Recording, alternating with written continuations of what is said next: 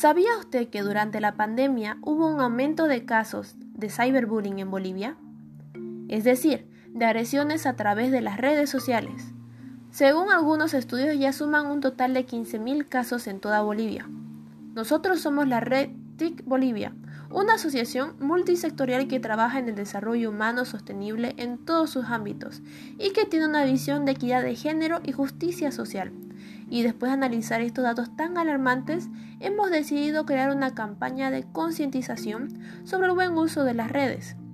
Ahora, solo nos falta el apoyo económico para comenzar con los artes y los videos informativos. Lo invitamos a ser parte de esta iniciativa.